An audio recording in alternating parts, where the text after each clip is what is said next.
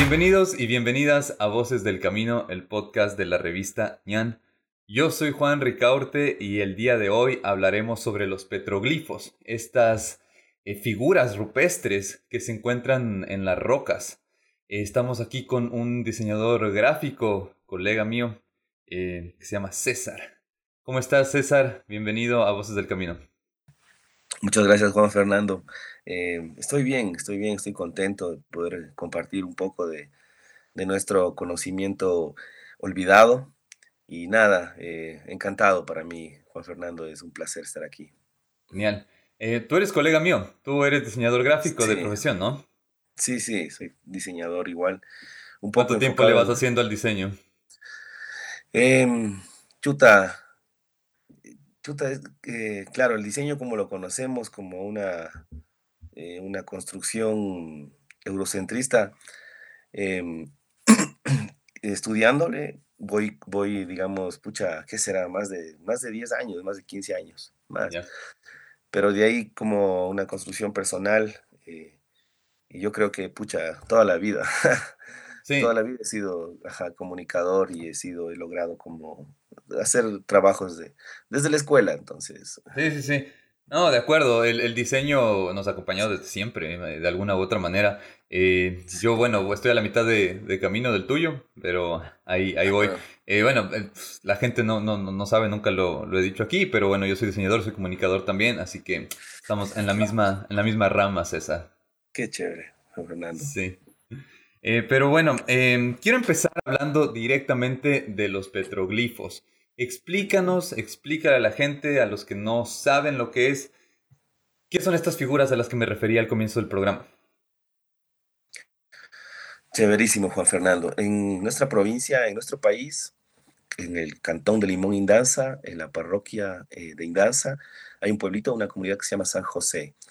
Alrededor de esta comunidad están, están dispersas la mayor, el mayor yacimiento de petroglifos del mundo. O sea, en ninguna parte del mundo hay tantos petroglifos juntos como hay en esta zona. Entonces tuvo que pasar algo, tuvo que haber, haber algo, habido algo muy importante en ese lugar. ¿Pero qué son los petroglifos? La mayoría están em, para irnos por el mismo discurso del diseño, es, son diseños, son formas grabadas sobre piedras que tienen, tienen algunas, eh, ya hablaremos un poco más de eso adelante, eh, tienen eh, algún conocimiento eh, muy avanzado. Es como utilizan geometría, utilizaron eh, y, el mismo proceso de simplificación para llegar a esa abstracción de la construcción de un símbolo, de un, de un, de un motivo. Es un, sistema súper complejo que hasta ahora no, es, muy, muy difícil hacerlo. Entonces, ¿cómo pensaban ellos, no? Entonces, estos son piedras rupestres, están hechos sobre piedras de origen volcánico, por eso no se han podido datar los petroglifos. Hay dos, dos, estudios que se hicieron. El primero dice que tiene 3.500 años antes de Cristo y hay otro que dice que tiene 12.000 años antes de Cristo. Hay una gran diferencia ahí. es, es, ah, impresionante. sí. Eh, o sea, el tema de los petroglifos es básicamente, son figuras que marcaban, en este caso, bueno, ancestros o civilizaciones antiguas, gente antigua, sobre rocas. Tú me dices que la mayoría son volcánicas.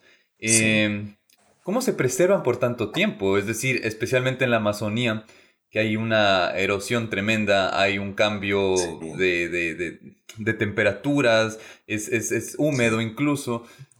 ¿Cómo se mantiene tanto tiempo ahí? Porque si tú ves las fotografías de petroglifos, no solamente las que estamos hablando ahorita específicamente en Ecuador, sino las vemos en cualquier fotografía en otras partes del mundo, parece que alguien recién las hizo. Ah, sí, sí, sí. Puede ser que algunas incluso alguien las haya hecho a manera de algún tipo de experimento social o que no solamente probar, pero obviamente las, las, originales datan de hace muchísimo tiempo. ¿Cómo, ¿Cómo es eso? ¿Cómo sucede eso? Es, es una tecnología desconocida en realidad. Hay varias teorías, ¿no? Que te dicen que es con el roce de dos piedras, que le están ahí con una piedra hay una cantidad de tiempo, pero imposible de imaginar porque yo he intentado replicar eso eh, sobre piedra de origen volcánico, mismo estarle raspando y es, terrible, o sea, te pasas un año y, haces una línea. O sea, no es tan fácil de hacer. No es tan fácil de hacer. Y mira lo impresionante que, o sea, es una cosa tan impresionante esto que, que o sea, que debería definirnos quiénes somos como país más que otras cosas, em, es el tema de que las piedras, primero, eh, son irregulares, son, no tienen una forma, digamos, plana para poder diseñarlo fácilmente. Eh, eh, y luego, em, y luego ¿cómo, cómo, cómo, hicieron para representar fielmente lo que querían hacer sobre, esas, sobre, sobre esa superficie? O sea, eso es súper complicado y muchas veces, muchos de esos petroglifos, de esos motivos que están ahí, eh, tienen como, son, son simétricas, son perfectas, miden 28 por 28 centímetros. Eh, entonces, ¿cómo lo lograron? En una superficie irregular, curva, o sea, es como impresionante. No es una, no es una figura infantil, porque si tú lo ves, por ejemplo, eso en un cuadro de una casa, no, no tallar una piedra, entonces eso lo hizo, bueno, un niño o lo hizo alguien, o algún artista que, que logró llegar a esa abstracción de, de similar, de, de, lograr parecer algo hecho por, por un niño, ¿no? Sí, sí. Pero no es así. O sea, en realidad tienen un significado para que tú me digas que alguien se pasa raspa y raspa y raspa, no por un día, sino por varios días. Eso no es solamente una, un tema de una cuestión estética, diría yo. Tal vez era también una manera de, de comunicación, de dejar un mensaje para otras personas. Totalmente, totalmente. Em, tú, tú, mencionabas hace rato, y esa es la preocupación de nosotros, esa es la preocupación que, que o sea, nos, nos, ha hecho que trabajemos en este proyecto cada vez más y pues ahora estamos como en stand-by, no, no, hemos podido continuar porque no hay financiamiento, pero el tema es justamente la conservación de esos motivos. Tú hablabas de la erosión, eh, eh estos, estas tierras actuales, antes eran de la, del territorio Shuar, del pueblo Shuar, ahorita es, pertenecen a, a, los mestizos, mestizos bajados de la sierra de la Suay, que vinieron, compraron sus fincas y, tienen las vacas ahí. Entonces talaron los, los, árboles y está lleno de vacas. Entonces la erosión es terrible y sabes que se está perdiendo mucho los motivos que yo me fui en el 2012. Em, los vi, eh, tomé una foto, en ese tiempo no tenía la metodología, eh, después regresé después de unos años y, y ya los motivos que les había registrado al principio ya no están, están borrados, ya no existen. Hay un motivo bellísimo que parece una ardilla simplificada que no está, esa me atrevo ¿no? a decirlo ardilla por, por ponerle un nombre. Sí, quizá Pero, algún animal que ya no ni siquiera está entre nosotros. Claro, Porque esa es otra, esa es otra, ¿no? O sea, hay estas historias de que no necesariamente es, es, lo, que, lo que nosotros le relacionamos con nuestro entorno actual. Un mono, puede ser sí, una ardilla, puede ser.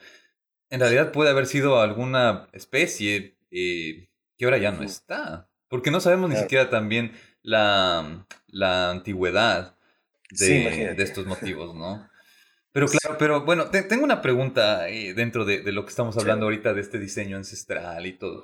Eh, Tú te dedicas al diseño, has visto esto también, eh, has estado estudiando a los pe petroglifos.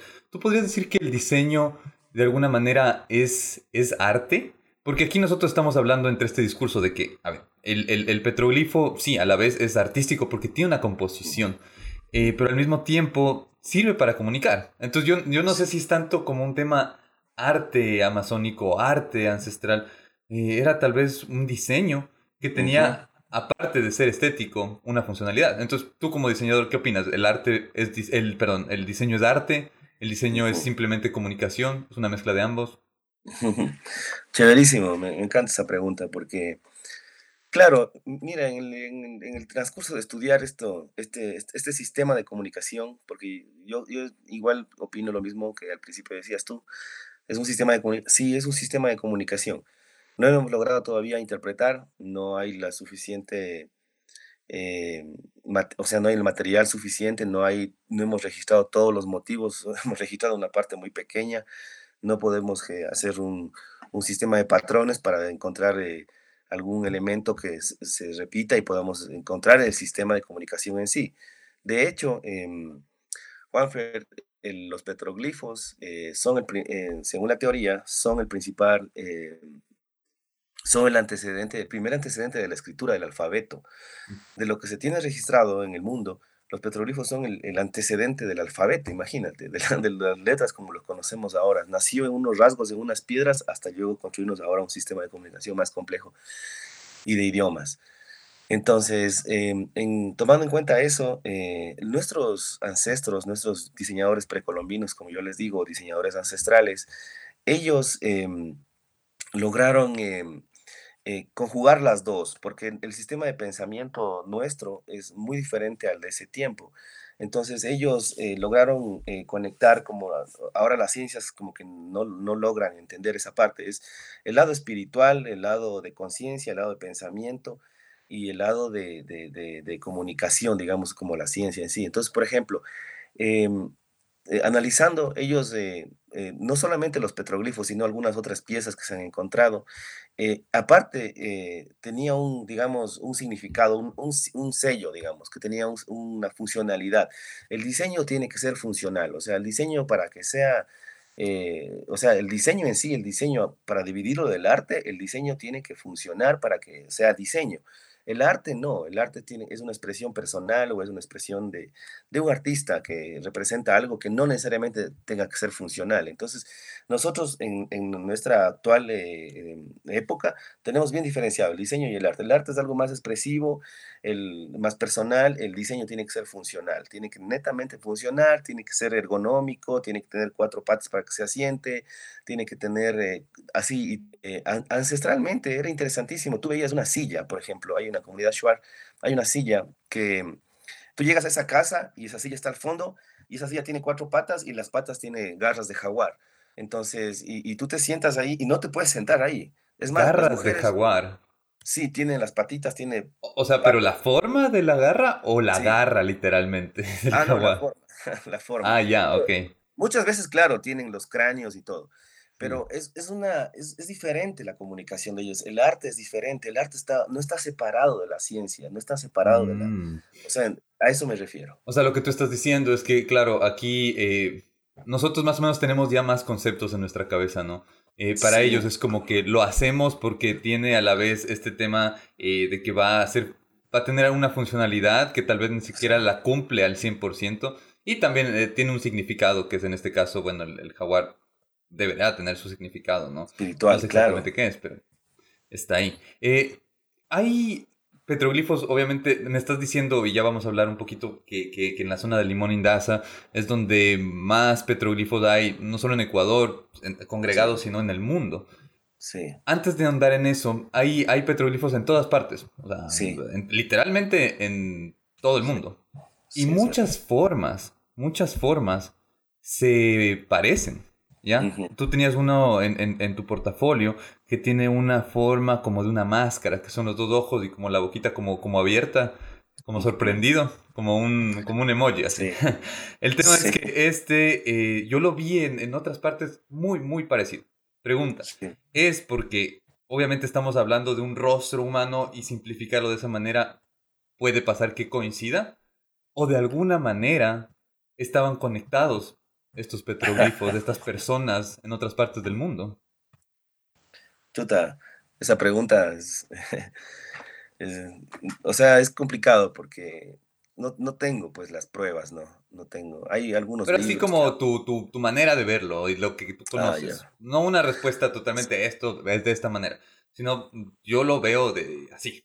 ¿Tú qué opinas? Sí, totalmente. Es como ahora, nuestro sistema de comunicación está eh, es, parecido en todo el mundo. Eh, vino Esteban Sagmeister, no sé si hace cinco años, seis años, y había una exposición de carteles y él se paró y se dio la vuelta y se paró y caminó por allá y dijo, ¿y dónde está el diseño del Ecuador?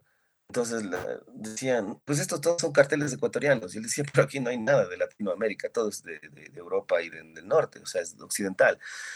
Entonces, es así, yo creo que en ese tiempo igual, o sea, de alguna manera se logró extender el sistema de comunicación a nivel latinoamericano, a nivel mundial. Claro, hay en Brasil, hay en Perú, hay, y es el mismo sistema de simplificación, es súper extraño, ¿no? O sea, sí había un sistema de comunicación entre regiones, eh, pero ¿cómo? O sea, ¿cómo lo llevaron? ¿Cómo, ¿Quién fue el que llevó ese conocimiento allá? O sea, es, es, es algo que no...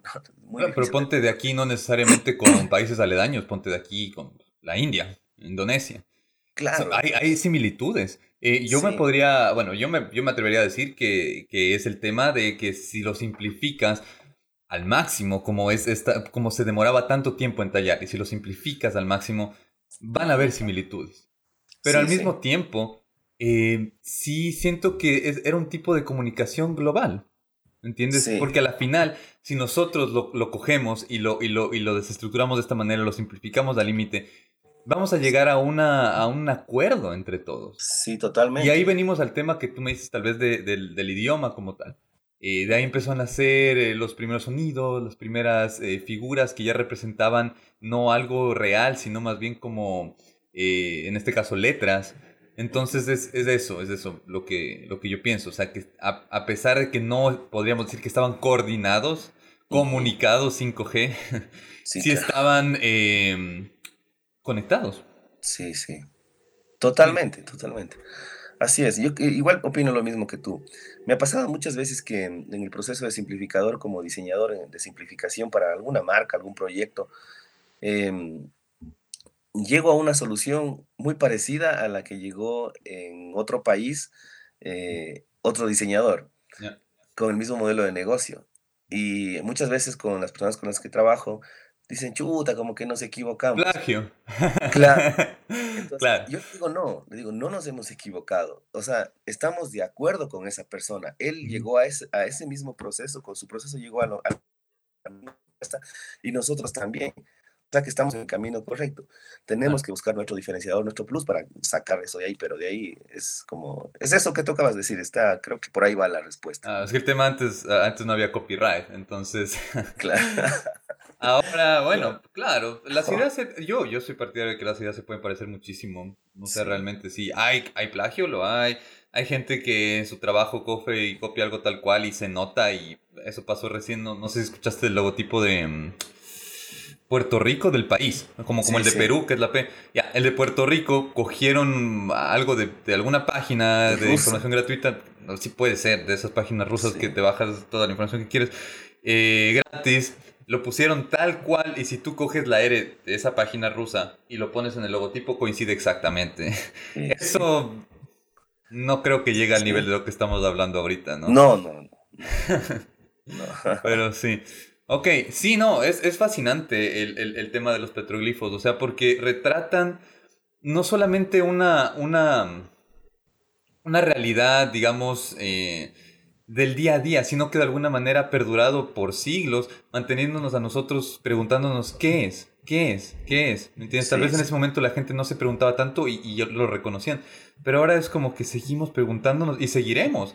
Yo realmente no sé si vamos a encontrar una respuesta final y decir, ah, esto significa esto y eh, así se lo interpretaba. Totalmente. Es realmente abierto a la, a la interpretación. Sí, claro. Sí, verás, eh, yo tuve una experiencia un poco... Em, sí, creo que pues no todo ha sido como, pues, no todo ha sido como dicen color de rosas. También ha habido momentos complicados, muy complicados, el tema de, levantar esta información. Todo este, este, proceso ha sido autofinanciado, o sea, o sea, todo lo que yo he ganado y todo lo que estoy ganando siempre es como para irme allá, estar acampando y estar registrando y estar como produciendo. vamos con eso, cuéntanos tu proyecto. ¿Cómo se llama? ¿Qué ah, haces? ¿Y cómo es el proceso para tú realizar lo que estás haciendo? Ah, Ahí nos puedes incluir un poquito el tema del limón in danza y, para saber un poquito más.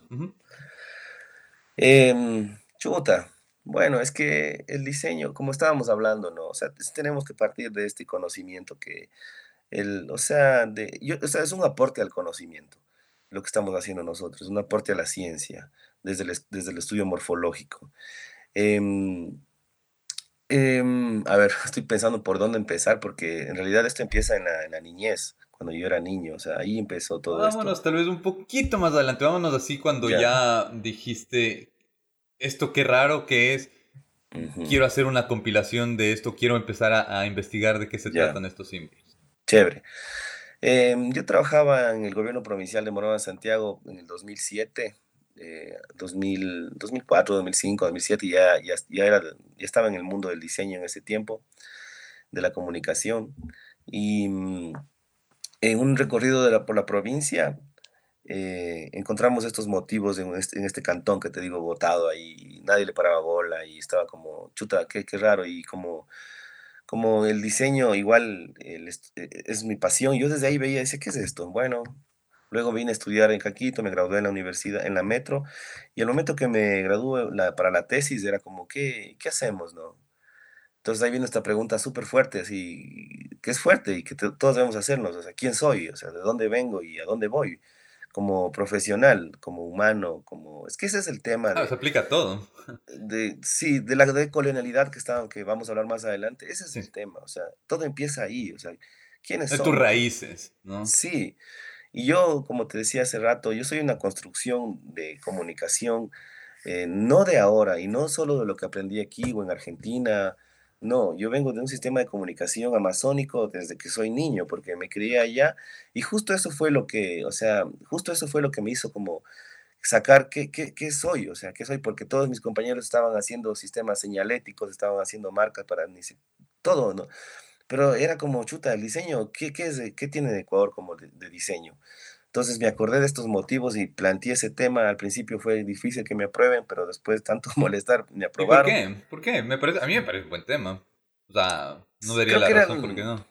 Sí, creo que más era el tema de, que no había alguien que me que sepa del tema y que me, como decir, un profesor que, como te dan un tutor, ¿no? Ah, entonces no tenía el tutor que, que, ajá, que, que, que, entonces, eh, después, eh, al principio, ¿no? Pero conversando, conversando, encontré a mi, a mi tutora, es una gran diseñadora e ilustradora, entonces ya con ella pudimos ejercer, este, eh, o sea, empezar todo esto. Entonces después eh, eh, me fui a los motivos, a los petroglifos, y ahí nació todo esta, este proyecto de investigación que ahora se llama NECAM, el proyecto se llama NECAM, NECAM significa conocimiento, o el que sabe, y vuelta nos vamos de nuevo a la decolonialidad y a qué es eh, los conceptos contemporáneos con los conceptos de esa época o de esas comunidades eran diferentes, porque eh, NECAM, eh, por ejemplo, nosotros podemos decir conocimiento traducido es, en Shuar al, español, pero Necan en el conocimiento, en el pueblo Shuar significa no el que sabe como alejado del ser humano, sino no, no el conocimiento como alejado del ser humano, sino el que sabe como el, conocedor, el que sabe, del, o sea, el que tiene el, el, que tiene el conocimiento, ese es el concepto. Entonces, este proyecto tiene tres etapas, es la primera, la más importante es la investigación, la segunda es el diseño, eh, que es el estudio morfológico, la tercera es la transformación y la cuarta es la conservación. Intentamos eh, conservar estos motivos. Esto es, esto es un resumen de, de, o sea, de, cuál es nuestro, nuestro proyecto. Claro, porque lo que, lo que yo vi es que tú eh, lo que haces primero, eh, bueno, vas al lugar, haces la exploración como tal, encuentras los motivos, los calcas en una especie de hoja, luego tú ah, generas una grilla para de esa manera poder eh, hacerlo, ya son de por sí geométricos, pero tú los vas a transferir a vectores. Y luego toda esta información que tienes en la roca la pasas básicamente a mm, digital y de ahí genera ciertos eh, tipo de, bueno, base de datos. Eh, vi también algunas eh, camisetas que hiciste con esos motivos que me pareció genial. De hecho, si es que tienes alguna por ahí. Sí tengo. me gustan, me gustan, se ve muy bien. Te hago llegar. Genial. Entonces, te resumo si deseas, te, resumo, porque creo que es súper importante esta parte. El diseño tiene que, el diseño para que se fundamente, o sea, para que sea funcional, funcional, funcional en todas las etapas de diseño, eh, diferenciarnos del arte, como hablábamos al principio, para hacer una marca, para construir una identidad, para un sistema de comunicación, tiene que basarse en la investigación. Por eso este proceso, eh, esto, y esto no, esto, ¿por qué no? Entonces, se basa en la investigación. Como dices tú, nosotros estudiamos mucho para ver cuál es el método de registro que es más fiable eh, sobre la piedra, porque es diferente a los otros sistemas de, registro. Nosotros utilizamos unos que se utilizó en, Egipto y, y, también en, México, eh, que se llama sistema de calco frotage, que es tan sencillo como cuando en la escuela nos enseñaron a poner una moneda debajo de una hoja de papel y ah, luego pasar. Y lo raspando para que se quede la forma ahí. Ya, ya. Ajá. Ese fue el sistema, entonces tuvimos que encontrar el, el, papel que se adhiera bonito a la, a, la, a la, piedra, que no sea, que casi parezca una tela, que fue el papel de algodón el que nos sirvió bastante. Utilizamos varios, utilizamos betún, eh, que el betún para pintar los zapatos, utilizamos hojas de calco que se utilizan para, para duplicar los archivos. Eh, y utilizamos también el método de fotografía, utilizamos varios motivos para mm. registrar estos motivos. Lo que nosotros queríamos conseguir era que el motivo sea lo más real posible tanto en alto, ancho, eh, medidas de la canaladura, o sea, lo más real posible para nosotros sobre eso poder estudiar. Claro, claro, porque, o sea, bueno, si, si fuera una forma totalmente aleatorias, no habría mucha importancia en que tenga esta fidelidad a la realidad. Eh, pero tú dices que tienen geometría y de hecho en una fotografía que me pasaste, que está en el, en el story del Instagram que subimos ayer, para que nos sigan Voces del Camino Podcast en Instagram. Eh, si están escuchando, pueden escuchar Spotify, Apple Podcast y cualquier plataforma de audio. Eh, ayer me pasaste esta imagen que está una, una figura de la geometría sagrada de, la, de, Fibonacci, ¿no? Sí. Eh, bueno, pues, si la gente no, no, no está asociada con el, con el tema de Fibonacci, es básicamente una secuencia en progresión de, de, que tú sumas uno, eh, bueno, va desde menos de uno, no estoy seguro, pero uno más uno, dos, dos más uno, tres, tres más dos, y vas haciendo una proporción que se generan círculos perfectos, esa es la proporción áurica. Eh, tú mandaste una imagen que tiene esa proporción áurica en, con la roca, que es algo simbólico con eso. ¿Realmente tú dirías que hay geometría sagrada envuelta en el tema de los petroglifos en Limón en Danza? Sí, total, total. Em, nosotros, eh, justo en la segunda etapa que es de diseño, ahí entra toda esta parte, ya vamos, estamos hablando justo de ello, que viene someter a crisis al motivo, ¿no? Em, para ello nosotros eh, desarrollamos, digamos, qué sistemas nomás de, de, eh, de, diseño tenemos ¿no? dentro del estudio morfológico. Y ahí tenemos este sistema de grillas, tenemos el sistema de, de transformaciones que son las simetrías, tenemos las leyes de la gestal, eh, tenemos la geometría sagrada que, eh, que está es, es, prácticamente lo que a nosotros nos rompió la cabeza. Entonces, ¿nosotros qué es lo que hicimos? O sea, pero, pero todos tus diseñadores amazónicos ya sabían todo, entonces.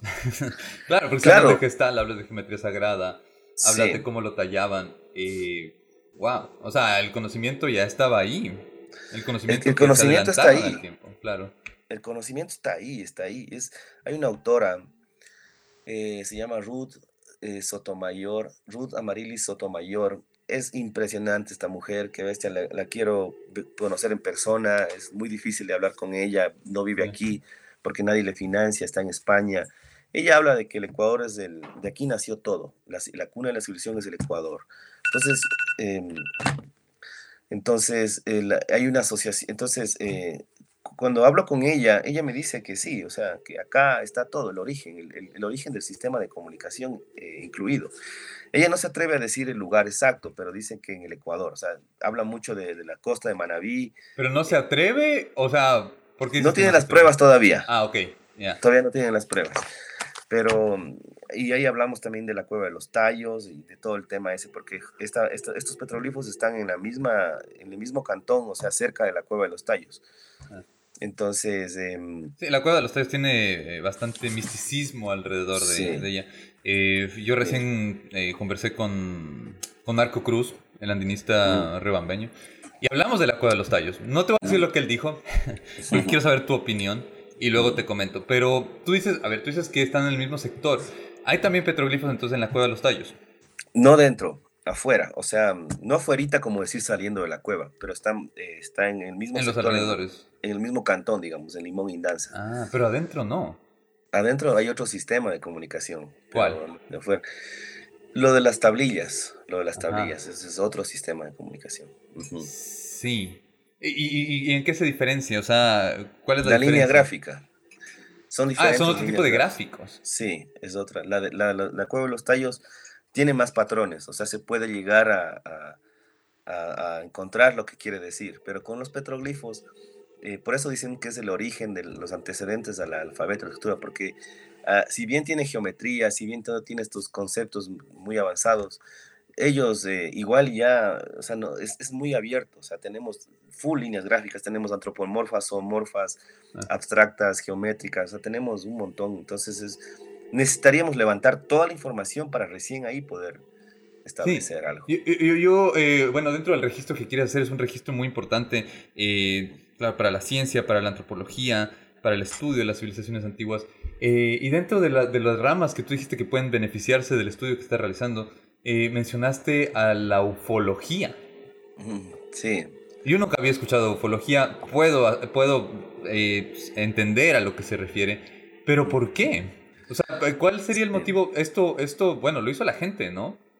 Eh, o, ¿De dónde viene eso?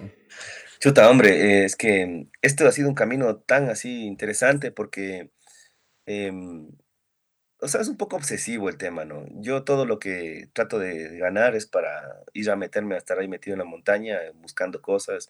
Se sabe de pirámides, o sea, te voy a contar cosas que sí están locas en la Pirámides, en, en, en, Limón y Danza. No, no, no, en otros En otras partes, ah, ok. Sí, pero ahí en, en Morona, Santiago, se sabe de pirámides, de construcciones. Una vez un señor para salirnos un poquito del tema rapidísimo, sí, no. anécdota. Yo cuando estaba acampando en los petroglifos, vino un señor en un caballo y pues me decía, ¿qué haces aquí? Esa es mi tierra. Le decía, estoy estudiando, le digo, soy estudiante, estoy en mi tesis de la universidad. Y me decía, no, no, no, no, decía, no puedes aquí, ándate más allá, así. Y así me mandaban de las fincas de un lado a otro, porque la gente no está acostumbrada, pues, y como te digo, y como no había el tema de, como no había el tema de, socializar lo que ellos tienen, ellos decían, esas piedras viejas, ¿qué será? Entonces ahorita ya, ya sí ha habido bastante socialización, entonces la gente ya le da valor.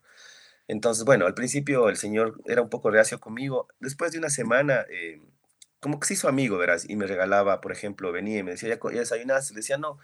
Me decía, tómate un poco de leche, me decía, y me regalaba queso el siguiente día. O sea, no, hablamos una relación con el señor. Al señor le parece interesante que yo esté ahí acampando acampé mucho tiempo, o sea, alrededor de tres meses. O sea, estuve. Tres Sí.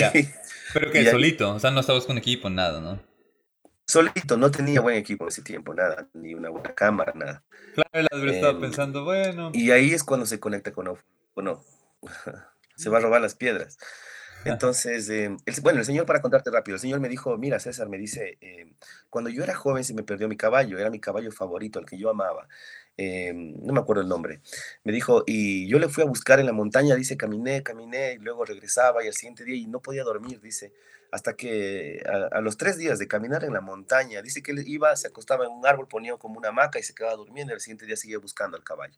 Al tercer día dice que le encontró al caballo, pero dice que en el lugar que le encontró había un sistema, había un, unas mesas de piedra largotas, dice había unas mesas grandotas, dice, no sé para qué harían unas mesas en medio de la montaña, dice. Y también habían unos pilares, dice, y unas gradas, me dice. está oculto. La selva se ha comido de lo que tenemos ahí, está tapado, pero ahí eh, hubo una civilización muy, muy, muy, muy, o sea, eficiente, inteligente. O sea, acá está todito entero, ¿no? O sea, no sé por qué, qué están haciendo los arqueólogos, no sé qué, por qué siempre se están enfocando en el, en el conocimiento que no está de acá. Acá hay mucho que hacer, o sea, ¿dónde están? O sea, es como, es un poco... ¿A qué te refieres? a, los, dijiste los antropólogos, ¿verdad? Arqueólogos. Arqueólogos, arqueólogos, eh, ¿Dices eh, lo, que los arqueólogos locales se van a otras partes? ¿O que la gente no le presta interés en general a lo que está aquí? Bueno, yo, yo entiendo que también es un tema de financiamiento. Tampoco tienen financiamiento, entonces no lo están haciendo. Y se dedican a cátedra, se dedican a universidades y eso, pero... Pero es interesante lo que dices, claro, o sea, pensar que, que estas estructuras eh, que se creaban, ya sea para rituales, para vivienda, para socialización, lo que sea, eh, se encuentra en la, en la, en la Tierra, ¿no? O sea, como tragado por la Tierra, porque incluso hay estudios que dicen que si nosotros desaparecemos de este planeta, nos vamos, incluso el edificio más alto del mundo, lo va a, estar, va a estar cubierto de hierba y de, y de plantas, ¿me entiendes? Entonces eso tiene mucho sentido. Eh, y, hay, y hay civilizaciones, lugares, de, la, por ejemplo, lugares en la Amazonía que son tan metidos donde, donde están los, los pueblos no contactados, que, que, obviamente en esas cercanías puede ser que, que, haya un millar de cosas que no, no conocemos. Claro, total, total. Claro, ahorita está ahí. Te digo, nosotros de, se sabe de una pirámide, encontramos una piedra un observatorio estelar, mira, o sea, un observatorio de las estrellas, en un pueblito que se llama Méndez, es una piedra gigante, es una piedra gigante llena de huecos. Entonces la gente decía, ¿qué es eso? Y, caminaban por encima y yo ya, yo ya había tenido un poco de, de, conocimiento de eso, entonces le dije, a ver, veamos y vengamos en la noche. Entonces en la noche le, pusimos agua y se reflejan las estrellas en cada uno de los huecos. O sea, ¿cómo Qué increíble, qué increíble. Es decir, como las constelaciones. O sea, o sea, las... O sea, se ubican las estrellas de tal manera que tú las puedes ver por los huecos porque está hecho de esa manera. Y está alineado. ¿Cómo estuvo alineado? O sea, ¿qué hicieron? ¿Por qué? Así. Entonces, es, fascinante, realmente es bien fascinante todo este tema. Eh, quería comentarte antes de, olvidarme del tema de la, morfología, porque si hay algún diseñador que esté estudiando, que esté escuchando este podcast, que sería fantástico, Eh, esa es justo la idea, ¿no? Generar una tendencia también en este tema de la investigación hacia buscar quiénes somos, ¿no? Como, como comunicadores, diseñadores. Em, en el sistema de, eh, para nosotros poder interpretar estos motivos, no una interpretación, eh, digamos, de qué es, sino más bien de encontrar cómo se hizo, qué, qué, qué se usó, digamos, que, cómo pensaron para hacer eso. nosotros hicimos una, un sistema de igual matemático, una grilla, eh, lo que hicimos es, cogimos el ancho y el alto de la canaladura, o sea, del surco, del motivo, y, y, con eso generamos una grilla, o sea, una, ¿cómo se Una retícula. Y sobre la retícula le pusimos al motivo y sobre eso empezamos a redibujar. Y ahí es cuando empezamos a encontrar estos que te digo, estos, esta geometría sagrada. En, algún, en otras no, porque hay abstractas, como te digo, hay antromorfas o morfas. Sí, hay de todo un poco. Ajá. Ajá. Y entonces hay algunas que son, como dices tú, que puede ser parte de un juego. Eh, puede haber sido sus primeros bocetos, pero es muy duro para que se estar bocetando y que no te quede bien, o sea, ellos no podían... claro, no es como un borrador y un lápiz ahí. Imagínate, ellos, eh, ellos, eh, ellos escribían sobre la, dibujaban sobre la piel estos motivos y no podían equivocarse, muchos de ellos hay motivos que están perfectos, no podían, no tenían justamente un borrador o un control Z para que para que luego borren esa línea que salió chueca. Claro, yo creo que lo, que lo que lo dibujaban, lo que se me ocurre es que lo dibujaban en la tierra y desde ahí lo iban replicando en la piedra. Porque Yo también pienso lo mismo. Eh, empezar desde la piedra sin tener como una guía y que sea tan perfecto, o sea, realmente mm, puede ser. Pero creo que tenía su técnica y esa técnica podía venir de, algo como lo que te digo, no lo sé. Pero eh, solo quiero, quiero, retomar un, ratito solo el, tema de, de, lo de, las, de lo de las estrellas. Eso te quiero preguntar. ¿Tú crees que, a ver, eh, se dice eh, que por ejemplo en la civilización griega, romana, antigua, em, todo este tema astrológico se lo, se, lo describió, se lo descubrió a partir de la observación, es decir, como tú dices, del dónde vengo, quién soy, viendo las estrellas, viendo las estrellas, qué puede ser. Entonces toda esa repetición de verlo, de verlo, de verlo, desembocó en que hay ciertos patrones que se repiten y que eh, se empezó ahí a, a, hablar sobre el tema de la, de la astronomía, ¿no? De la astrología, de la astronomía, de los astros en general. Eh, ¿Tú crees que aquí también fue un proceso de observación o de alguna manera, como hablamos de una civilización eh, antigua pero conectada totalmente con su entorno selvático, em, recibían algún tipo de información de otra parte? ¿O era, mm, como te digo, método científico en base a la observación del cielo? Em, mira, o sea, hay dos, ¿no? Yo estuve, eh, la investigación tomó un poco de fuerza, de viada, entonces lo metí en, algunos, en unas bienales, en una de ellas la Bienal Iberoamericana de Diseño en Madrid, y me fui allá. Y para eso eh, se socializó bastante el, el, tema de lo que íbamos a exponer. Bueno, hay una historia muy larga que, te en otro momento te voy a contar porque es larga lo que pasó ahí. Pero bueno, lo que quiero contarte es que en la exposición se, se me acercó un ufólogo. Eso fue interesantísimo porque el man me dijo, me dijo, César, no te, no te mates tratando de interpretar lo que, lo que dicen las piedras, porque esos mensajes no son para nosotros, me dijo. Esos mensajes son para los de arriba, me dijo. Solo me dijo eso.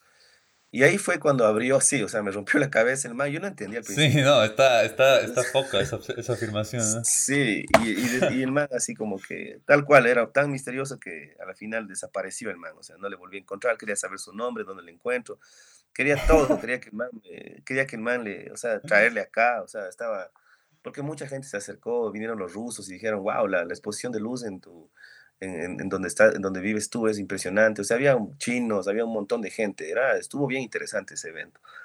Entonces, este hombre abrió un, como esa, ese, ese, esa idea, ¿no?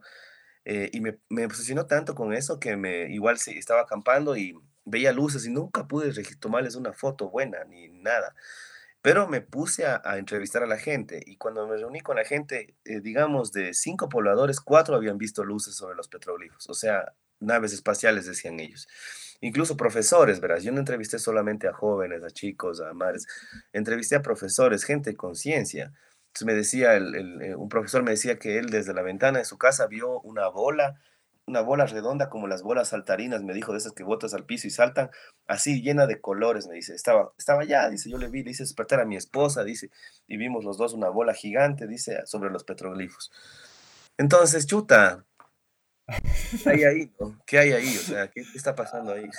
sí, sí, sí, sí. O sea. Sí, no sé. El, el, tema que dices a mí también me, me, me, me vuela la cabeza. O sea, decir tal vez que esos mensajes no fueron necesariamente para nosotros o para los humanos o para la gente del futuro. Todos son teorías, todos son... Son teorías, claro. Todas son válidas, porque al final son teorías, no, no estamos afirmando eso, eh, ¿no? Pero, claro, o sea, a mí, a mí el planteamiento que se me ocurre con el tema de los, de los ovnis, de las visitas extraterrestres, mi punto de vista es el siguiente, o sea, es decir, nosotros eh, siendo francos, o sea, la humanidad ha alcanzado muchísimas cosas eh, a nivel científico, tecnológico, de salud. Estoy, eh, lo que está pasando ahorita con el tema COVID, o sea, que, que ya mismo está la vacuna en tan poco tiempo, o sea, increíble. Pero igual hay muchas cosas que somos también, no incivilizados, no quiero usar esa palabra, pero que realmente no lo estamos haciendo bien. ¿ya? Y yo siento que mi, mi planteamiento es por qué una civilización que tiene la tecnología suficiente y la, y la capacidad necesaria para viajar interplanetariamente, van a venir a donde nosotros, que somos una especie que realmente no es que está muy avanzada a ese nivel.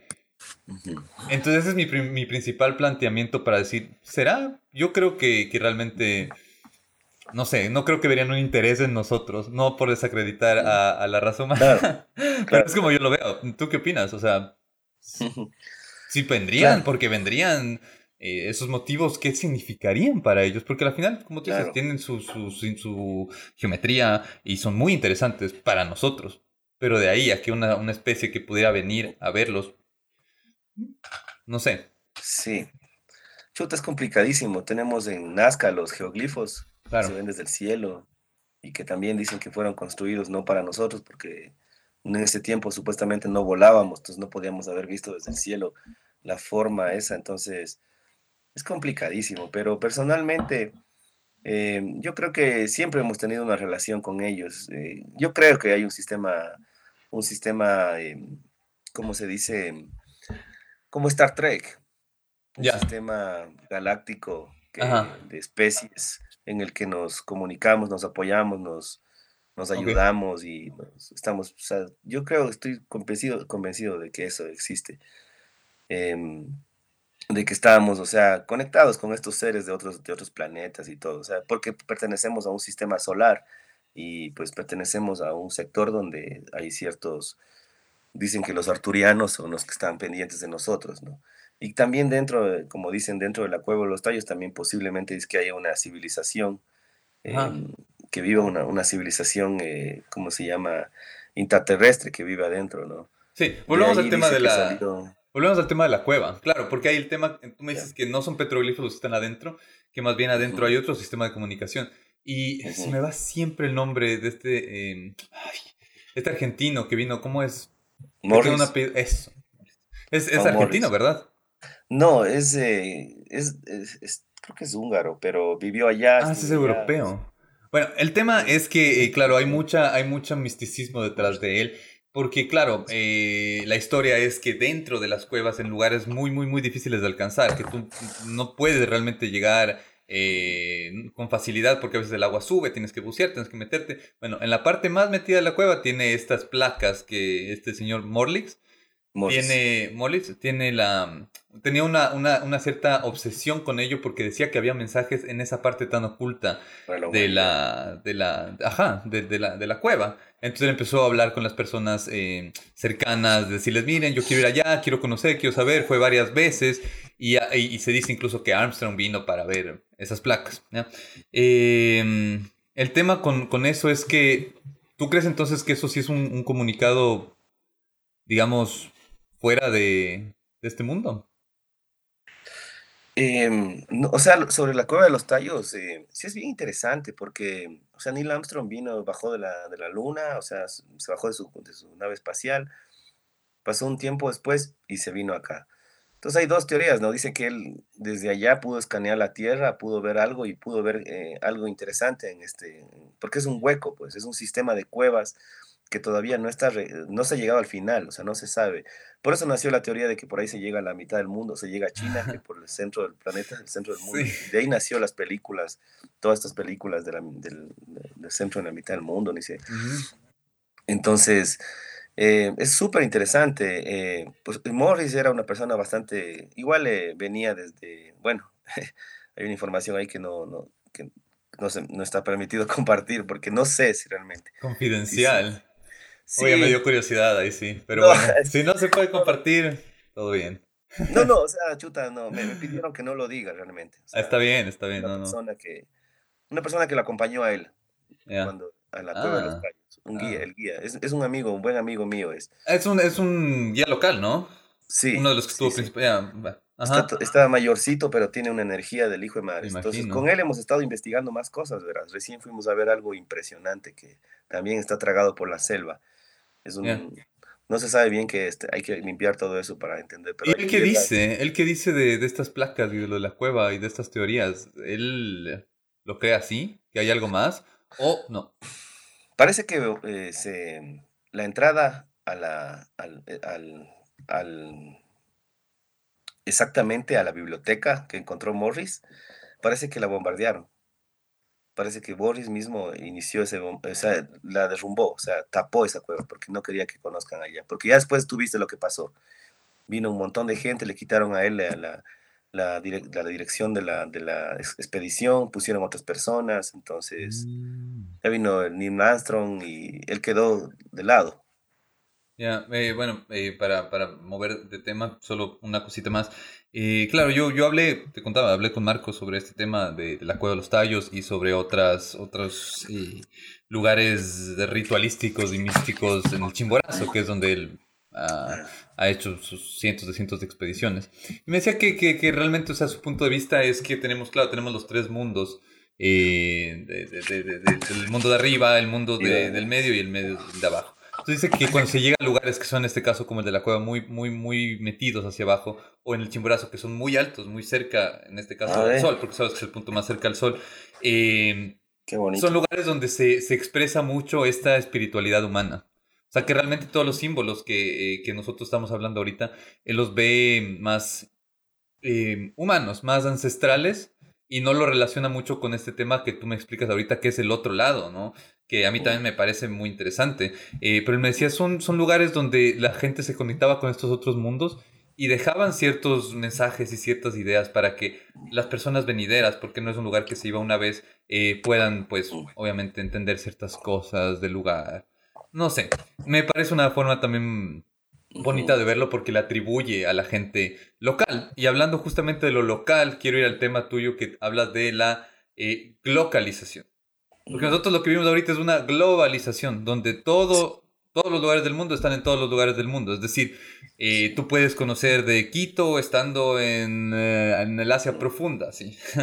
y, y, viceversa. Y, tienes productos de ciertos lugares, tienes productos de otro lugar. Y hay lugares, y productos que antes de venir a Ecuador pasan por Europa, se van a Estados Unidos, vuelven a Europa, después vienen a Ecuador. Esa es la globalización. Pero la localización que tú hables, quiero que me expliques y le expliques a la gente que nos está escuchando qué es y, y en qué se relaciona con el tema Em, de lo que hemos venido hablando, de, este conocimiento antiguo. Sí, buenísimo. Sí, la globalización es, un concepto que fue acuñado, eh, no, no, te quiero dar el dato mal, eh, pero es como en 1950, algo así, 40 o 50, por un sociólogo, que significa, em, es, lo, contrario justamente de la globalización, lo, global es de afuera eh, hacia adentro, y lo local es de lo local hacia afuera. Entonces, ese, era el concepto de, de, la investigación de nuestro proyecto, es que sí, o sea, de acá adentro tenemos eh, un conocimiento que puede ser compartido con, con el mundo, primero con nosotros y luego con el mundo. Entonces, o igual, o sea, puede ser al, mismo tiempo. Entonces, eso es el concepto de local, sacarlo desde adentro hacia afuera lo que tenemos. Y no solamente en, en el conocimiento, no solamente en el diseño, en el diseño industrial, porque como vos decías, tenemos algunos productos que hemos sacado para vender, para poder igual seguir financiando. Tenemos, y, sino que también nazca de adentro de ti. O sea, algo, interesantísimo de convivir con las, las comunidades, digamos, nativas, así como la que he convivido mucho con las PAR, que ellos tratan, eh, eh, no todos, no, porque igual están muy mestizados también algunos, muchos de ellos, pero hay gran parte que habla desde el corazón, siente desde el corazón, todo es de adentro, o sea, no solamente desde lo local, eh, occidental, que es solo lo superficial, lo físico, sino desde adentro, o sea, tiene que salir, las cosas buenas salen de adentro, o sea, desde, desde, el, desde lo del profundo del, del, pensamiento, del análisis, porque nuestros pueblos ancestrales, cuando hablábamos de, de, estudiar a los pueblos ancestrales, no solamente es eso, sino también es su, su, cultura, su forma de pensamiento, entender por qué. O sea, cuando estás ahí te abruma tanto que tratas de entender otras cosas que, que yo que hemos tratado de meterles y adaptarles a estos conceptos como lo local. Ya, pero ¿cuál es la diferencia entonces? Porque de lo, de lo local entonces se, se, se saca del, o sea, es, es, digamos exportar y lo global es importar. Eh, claro, eh, para lo, el tema del local, eh, justo para terminar con ese tema, para cerrar con lo que tú decías, sí, o sea, mm, tenemos eh, algunas cosas que gracias a lo de afuera, como la tecnología, no sé, las máquinas, el, láser, eh, nos puede ayudar a llevar afuera. Entonces, eso es un poco, aprovecharlo, igual lo de afuera, no estamos cerrados, no somos como ese grupo que dice, no, chuta lo de afuera, nada, así, nada lo de afuera, que todos como No, no, no pasa nada, o sea, Simplemente que necesitamos también tener lo nuestro y más lo de afuera, que es la tecnología, aprovechar esos recursos, no podemos cerrarnos ante eso, ante el mundo, al futuro, y a partir de eso sacar lo nuestro, o sea, sacar algo con nuestra identidad. Sí, sí. Ah, el tema de lo que tú haces de las camisetas con los motivos de las piedras, de los petroglifos, em, tú eso lo llamas, no sé si a eso exactamente, pero tú usas un concepto que me parece interesante que es la neoartesanía. Yo no había escuchado. Yo había escuchado artesanía de secas. Pero ¿qué es la neoartesanía? O sea, es, es coger lo antiguo y hacerlo ahora con un estilo moderno de cosas que antes no se hacía, por ejemplo, las camisetas en sí o algún tipo de, de, prendas de vestir. ¿O qué es la neoartesanía? Chévere. Claro, le puede ser vista eh, como, como eso que tú dices. Yo con, conocí este concepto con un gran amigo nuestro, que es un mexicano, se llama Ismael Rodríguez él, él, él construyó este concepto. Él, él, construyó este concepto de la neoartesanía y tiene una página que se llama Neocraft. Es súper interesante lo que él hace. Entonces, a partir de lo que él hace, eh, eh, nos conocimos justamente aquí en una bienal. Una bienal era. Y ahí empezamos a, a trabajar como juntos, a conversar, intercambiar ideas. Le llevé a mi ciudad, él nos ha invitado a, su país varias veces, no hemos podido ir.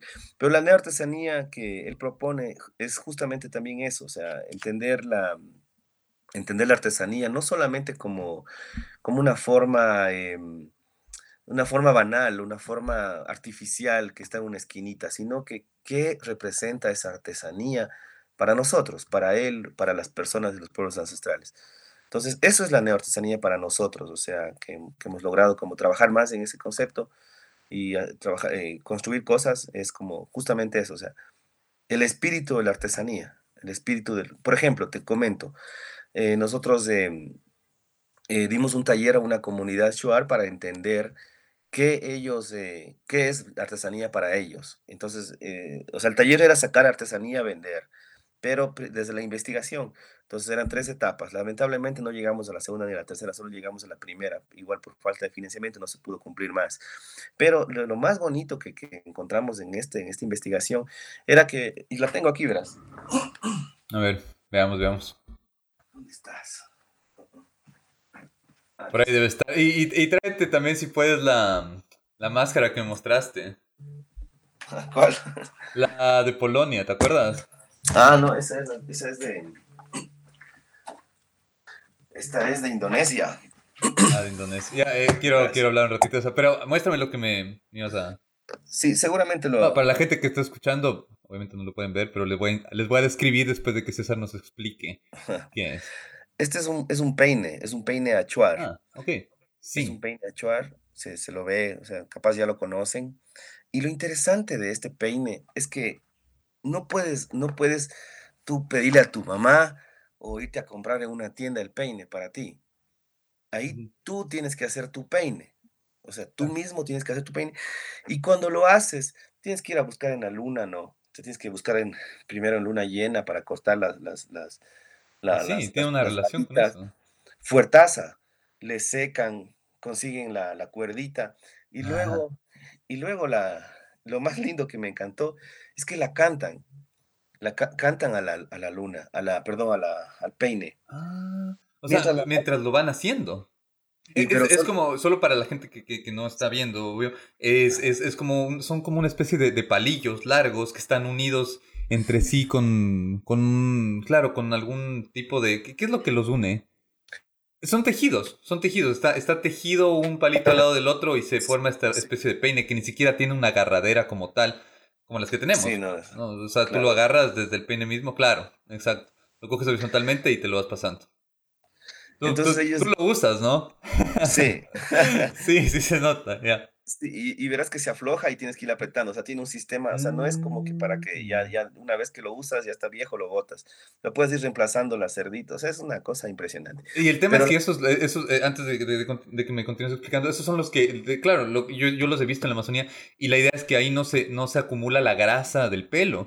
en, en, los peines eh, tradicionales, los que tenemos en casa, cualquiera de nosotros, se empieza a dañar el peine y el cabello porque se acumula toda la grasa aquí. Aquí al estar hecho de esa madera, con el proceso que ya nos contarás ahorita, no pasa eso. Entonces hay muchas cosas que son re, re, funcionales en comparación a lo que nosotros tenemos a veces. Pero entonces le cantan, tú decías, mientras lo hacen, cuando la acaban, ¿cómo es? Claro, o sea, dice que la, la cantan, eh, les recitan poemas, eh, porque lo que pasa es que ellos cantan de una manera diferente, cantan como, como, como diciendo poemas mi bonito, mi chiquito, así, o sea, en Shuar, ¿no? Es como, es como, ajá, mi, mi, mi, tesorito, o sea, cantan así bien, bien tiernamente, eso es una cosa lindísima, ¿no? O sea, tú no entiendes nada, pero yo, y más o menos un poco, un poco de Shuar que estaba estudiando, entonces, es como los manes. Entonces, yo le pregunté, ¿y por qué le canta? Me decía, porque para que el cabello sea fuerte, decía, el cabello, porque para ellos el cabello es súper importante y que se les caiga, pucha, es terrible. Entonces, por eso nadie puede hacerte un peine para ti, porque te puede poner una malicia de que se te caiga el cabello, cabello, dicen ellos. Entonces, por eso cada quien se hace su propio peine y le canta para que cuide tu cabello. Entonces, cachas, tiene una energía, o sea, no, es... Tiene vida. Entonces, la neoartesanía es eso, más allá de, ser un objeto eh, expuesto, es un objeto que tiene historia, que tiene vida, que tiene espíritu. Eso es la neoartesanía. Ah, ok. Ok, ok. Yo pensé que la neoartesanía se refería eh, más bien como a, tomar estos símbolos ancestrales y en el caso tuyo de la camiseta es como, ah, ok, neoartesanía porque es la artesanía renovada. Pero en realidad neoartesanía ya lo hacían antes de la artesanía como tal, porque es una artesanía, como tú dices, con, con vida. Sí, sí. Sí, sí, total. Te estaba llamando tu papá. Sí, Claro, y de ahí ya, nos vamos a las, a las otras que son ya también. Y esa es una especie de. ¿Qué es eso? Es un, sello amazónico de los más difíciles de encontrar. Estos no, estos son tan difíciles de encontrar. Esto lo encontré cuando tenía nueve años. Es ya. una cosa fascinante. A ver, es una especie de cilindro que está un poco destruido en los, en los, en los topes que tiene una forma de unos patrones, ¿no? Principalmente como cuadrados. Son irregulares también. Eh, pero tú dices que es un sello.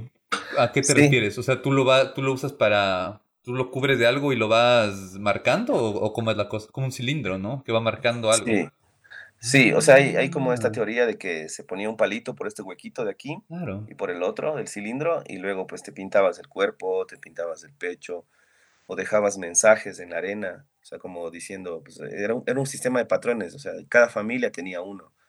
Entonces es como, es como, imagínate, hecho en piedra, tallado de esta manera, durando miles de años. Y lo encontraste cuando tenías nueve años, dices. Sí. Lo que pasa es que ah, ah, yo vivía frente a un cementerio y detrás de ese cementerio, como tú sabes, antes la, la, siempre, por ejemplo, cuando vienen los cristianos, encima de la, donde antes había un templo, digamos, ponían una iglesia. Donde hay un cementerio, ponían un cementerio. O sea, siempre como que se utilizaban esos lugares eh, ritualísticos importantes para, las, para los pueblos originarios, para empezar ellos también hay algo, o sea, decir, o sea, este es el Dios de ustedes, pero este es mejor, yo qué sé. Entonces yo me pasaba buscando, verás, de niño, entonces tengo una colección de cosas, este es un cráneo, mira, no se le alcanza a ver bien. Cráneo. Sí, verás, aquí, aquí te voy a explicar. Eh, es del, tamaño de tu, de tu mano, solo es para que la gente lo, lo, pueda visualizar, es como una papa del tamaño de, de, de tu mano. ¿no? Una especie de roca, pero explícanos.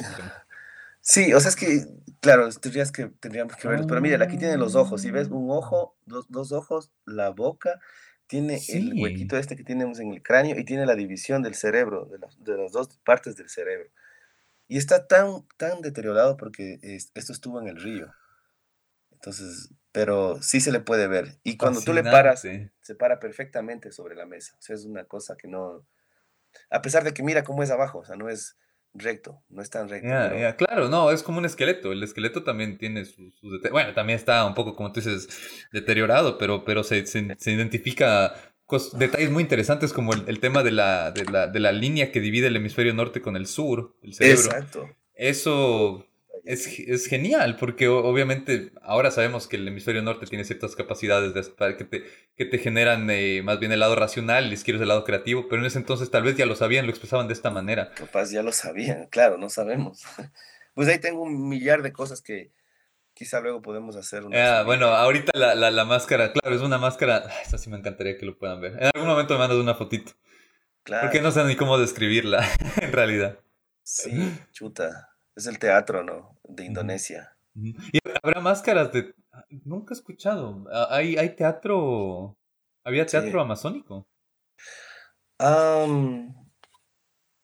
Em, chuta, oye, qué buena pregunta. No, no. Es que los shuar son como más guerreros, los manes son como más, han sido como más de... Sí.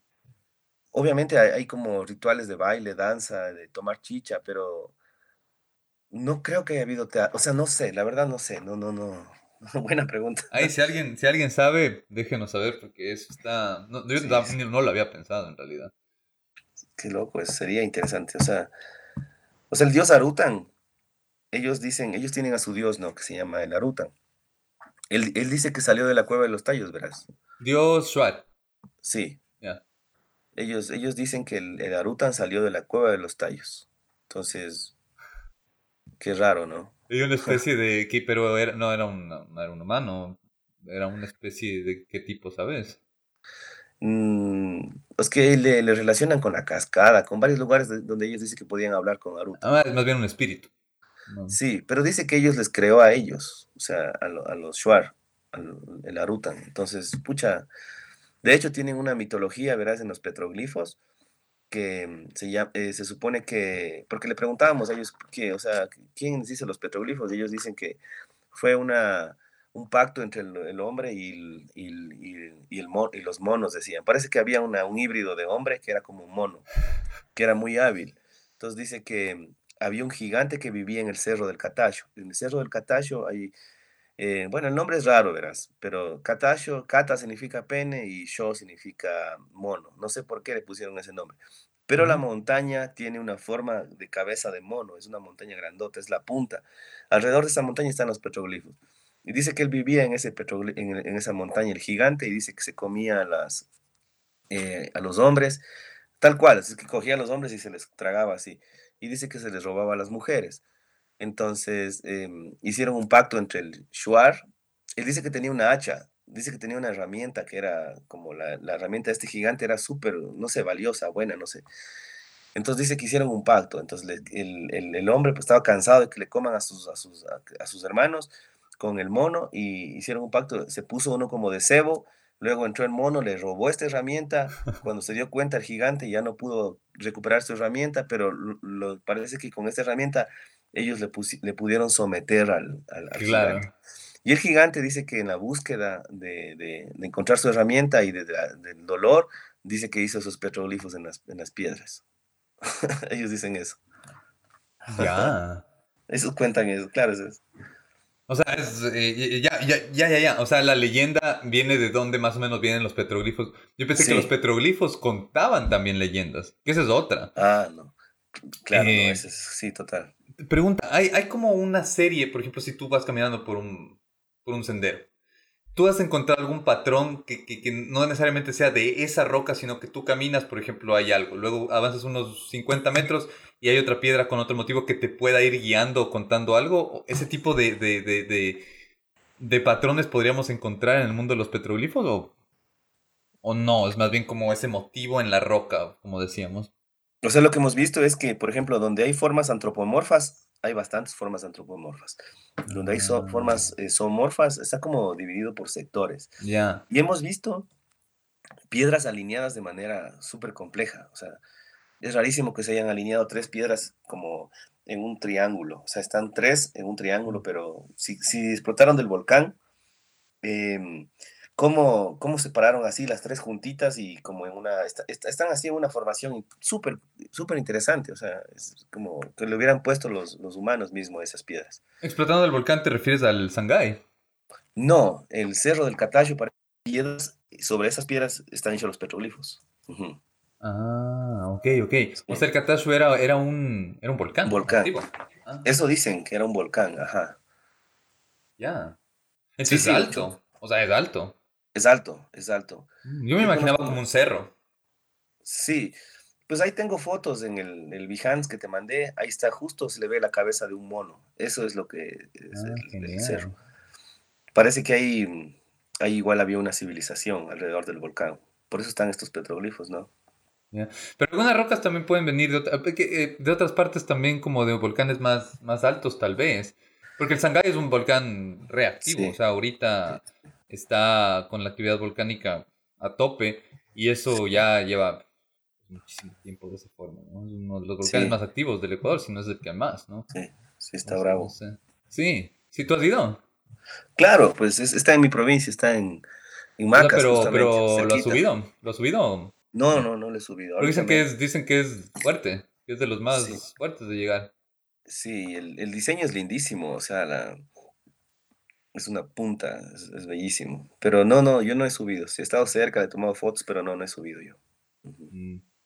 Porque, porque me habían comentado que es como subirse en un mismo día el, el chimborazo, o sea, ida y vuelta, ida y vuelta es, es, ah. duro. O sea, yéndote por la selva, yéndote por la, por la selva, porque hay, hay lugares que tú entras que es más sencillo, pero si quieres hacer la expedición por, por selva, es, es, duro. Ah, ese es duro, es duro. Claro, yo he subido porque está la parque, el Parque Nacional Sangay, ¿no? no he llegado hasta el volcán, pero hay jaguares, verás. hay que tener cuidado. Si te vas, tienes que ir con guías y... pero los jaguares... Eh, a ver, ¿tú, ¿tú has visto jaguares? Claro, sí he visto. En persona, o sea, en vivo. Sí, sí, claro. Siempre hemos visto. ¿no? O sea, desde niños nosotros. Nosotros nos, nos criamos con animales. Tuvimos, tuvimos un caimán, tuvimos un tigrillo. Tuvimos, te refieres como mascota. Sí, tuvimos como mascota. Un caimán, un caimán de mascota, así funcionaban. un caimán, sí. Era bien bravo. ¿Cómo se llamaba el caimán? No, no le pusimos nombre. En ese tiempo no, no, no, le, ah, no le ponían. Pero el tigrillo se nos comió a todas las gallinas. Desde ahí ya decidimos ya llevarlo mejor. Hace poco tuvimos un oso hormiguero de mascota, un osito hormiguero que le habían atacado a los perros a la mamá y al hijito le habían dejado herido, nosotros le, le, curamos, lo tuvimos como un mes y ya le fuimos a dejar en la montaña. Y sí, sí se regresó a su hábitat, según parece, según la gente nos decía. ¿Y cuál es el animal más raro que has visto o más inusual que has visto en vivo allá en Macas o en la Amazonía? debajo de mis pies, como a medio metro, una, una boa. Eso es lo más raro, lo más... Una boa. Sí, una boa. Pero ¿cómo abajo tus pies? Porque las boas miden 8 o 10 metros. Sí, es que estuve... No, estábamos en una balsa, metidos en una laguna a las 6 de la tarde, invadiendo el lugar, de, el hábitat de este animal. Y casi nos come. Dios. Sí, eso fue eso sí fue bien, bien, bien, bien, perdón la mala palabra. Eso fue bien loco, sí, casi nos come una boa esa vez. Éramos guambras, eh, andábamos en bicicleta metiéndonos por, las, por los lugares alejados. yo sí he visto boas y Dios, que, que, que, es imponente, ¿no? Yo una vez estuve en el río, ¿fue en el Napo? Sí, una vez que fui al, bueno, estuve en la Amazonía, estaba en el río Napo y estábamos en una balsa y nos dijeron, oigan, ¿quieren lanzarse en las boyas? Y fue como, Sí, de una, sí. Eh, entonces nos lanzamos en las boyas, estuvimos ahí flotando un rato, jajaja, jijiji, subimos otra vez al bote y el guía nos dijo cuando estábamos llegando, nos dijo, oigan, eh, si el agua del río fuera transparente, les aseguro que ninguno de ustedes hubiera botado en la boya. y nosotros, pero, pero ¿por qué? Así que hay, dijeron, primero hay full pirañas, o sea, está repleto de pirañas. Y de ahí puede haber lo que ustedes ni siquiera creo que quieren saber. Y, nos, le dijimos, oye, pero ¿por qué nos dejas votarnos? Es que dices que así. No, es que ellos en realidad están más, se alejan de nosotros. Escuchan el sonido de la balsa, saben que es un grupo y se alejan. Y también es por la hora. Ojo, porque si nosotros estábamos ahí tipo 6, 7 que ya se hace de noche, Es más peligroso y aparte que el río se pone bravo y te llevas a la orilla. Ahí sí, ahí sí te come el caimán literalmente. Claro. Ahí sí no, no, es mascota, ese sí te ataca y pucha, hasta ahí. Sí, sí, claro. Full respeto, full, full, full peligro, full aventuras. La Amazonía es así, la Amazonía es, es, es, es, es instinto, es, es, muy salvaje. O sea, yo siempre digo a mí, entre, entre las tres zonas eh, del Ecuador, Costa, Sierra y Oriente, yo me quedo con, con las montañas. A mí me gusta mucho la montaña, pero el Oriente tiene algo que lo hace realmente único en muchísimos sentidos. Uno de esos es eso, es, es la, es la, mm, la no, no sé cómo decirlo, lo salvaje, ¿no? Eh, ese, instinto, tú entras en la selva y te sientes distinto. En la montaña es, una, es una sensación también, eh, es, distinto, no sé ni siquiera cómo llevar la palabra, pero en la selva tú te sientes parte de, en ese momento te sientes parte de la selva. Sí, y respiras, tú, tú, tú sientes cómo respiras las, las cosas a tu alrededor, o sea, los árboles, la tierra, es fuerte, es fuerte. Sí, es bien fuerte, es bien, la conexión es diferente sientes que te ven y todo. O sea, sí, sí, sí, cachas lo que es la, balsa. Es diferente al bote, verás. a ver, ¿en, qué sentido? La balsa son cuatro, como cuatro eh, palos amarrados con una soga, con un palo que les cruza y, tú vas metido los pies en el agua así. Ah, ya, ya, ya, ya. Claro. Como, como los picapiedras, así. Claro, en balsa. Entonces, ya por eso te decía que fue bien loco, porque el, oh. instinto, el instinto de supervivencia ah. de, un amigo, de unos amigos, era como, botémosle a alguien para que le coma. Entonces, claro, y de ahí era como full gritos, así, no, tranquilos, así, nadie va a morir, nadie.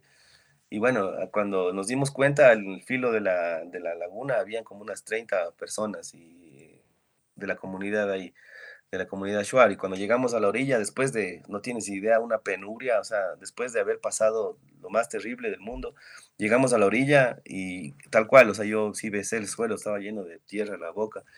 Y un profesor, un profesor nos dijo, den gracias a, Dios que esa, esa boa estaba bien comida, se comió una nutria, se comió unos patos. si no, se comía uno de ustedes, nos dijo. De ley se agarraba uno de ustedes si no estaba bien comida, dice. ¿Y cómo sabía lo que se comió? Porque ha habido nutrias también. Es una laguna ah, grande. Ah, Oye, pero eh, ¿qué, tan, ¿qué tan peligroso es el tema de las boas allá en la Amazonía? Porque yo te digo, yo he visto, he visto boas y claro, eh, yo decía, ¿cómo te puede comer? Si es que son tan grandes, obviamente las ves y todo, pero puede solo suceder, ¿me cachas? ¿Qué, qué, qué, tan, ¿qué, tan, ¿Qué tan problemático es ahí el tema de las boas? O sea, si se has escuchado... Sí de, casos de, ataques. Hombre, chuta. Em, afuera ya, digamos, en, por la ciudad, por Macas, ya no hay de estos casos, ya, ya no se han escuchado en muchos años. Hace poco pasó algo bien raro. Estaban en una laguna tres jóvenes de un río, Tutanangosa se llama el río. Estaban como unos cuatro jóvenes así, como metidos del agua hasta el pecho, y de pronto uno de ellos eh, le, le agarra la mano a la chica que estaba al lado, y la chica cuenta que le vio los ojos y dice que vio terror, pánico, le vio, no sé, dice que no puede describir lo que vio en los ojos. Y el chico se hundió y nunca le encontraron. En el Tutanangosa, imagínate. Entonces sí, o sea, sí hay que tener full cuidado con la, Amazonía. Yo también me he arriesgado mucho, que bestia, he bajado en boyas en, partes muy peligrosas. Chuta. ¿Pero conscientemente? No, pues o... Ah, Yo 16 años, 17 años nos fuimos a meter, vamos, vamos, todos.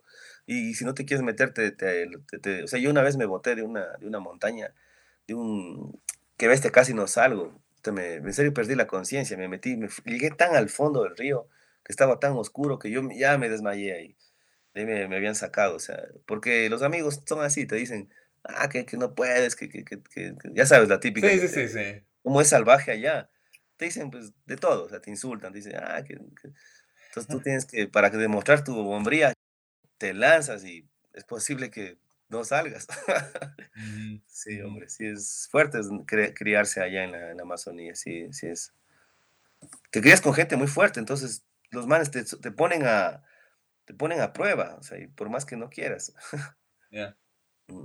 sí. pero entonces tú crees que, que venir de la Amazonía eh, sí te hace más resistente a otras situaciones en general de, la vida. Porque a veces que uno como la sobreprotección, em, el, estar siempre en un entorno seguro, cuando, yo supongo que a nivel que tú vayas, tú vas creciendo, eh, te vas volviendo como muy eh, cauteloso, ¿no? Pero en la Amazonía, si estás en esa adrenalina siempre de me lanzo, hago, lo hago, como sea, como pueda, eh, supongo que luego cuando ya creces, los restos de, Mm, de, cosas que se te presentan en la vida son más fáciles de llevar, ¿ok?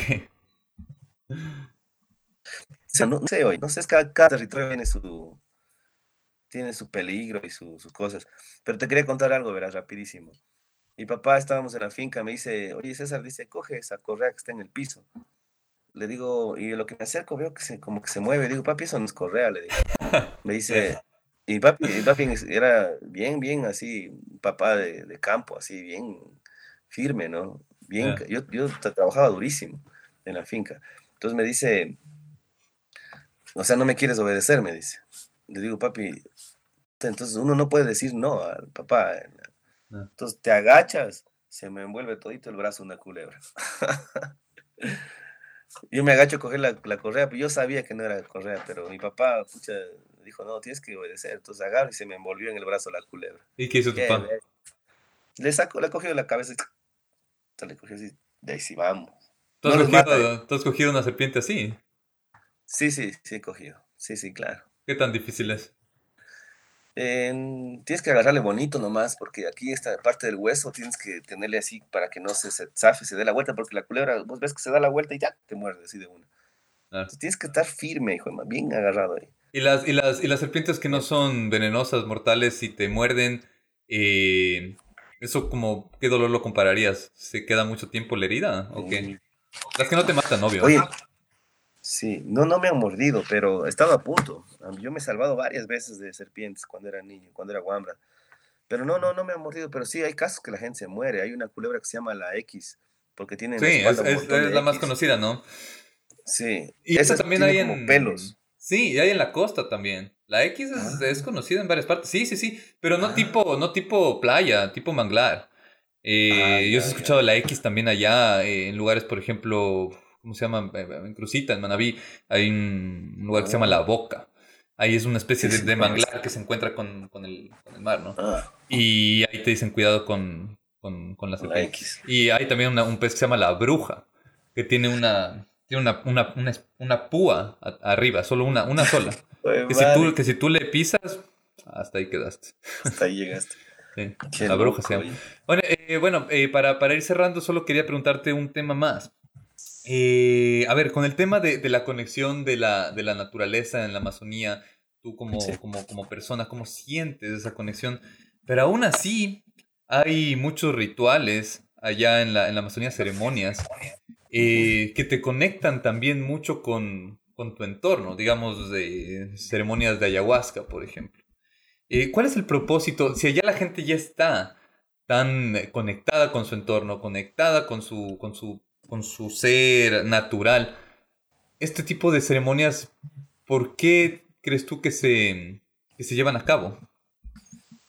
La mayoría de las veces es, por, es medicinal, es buscar medicina. Y no solo medicina del cuerpo, sino del espíritu también.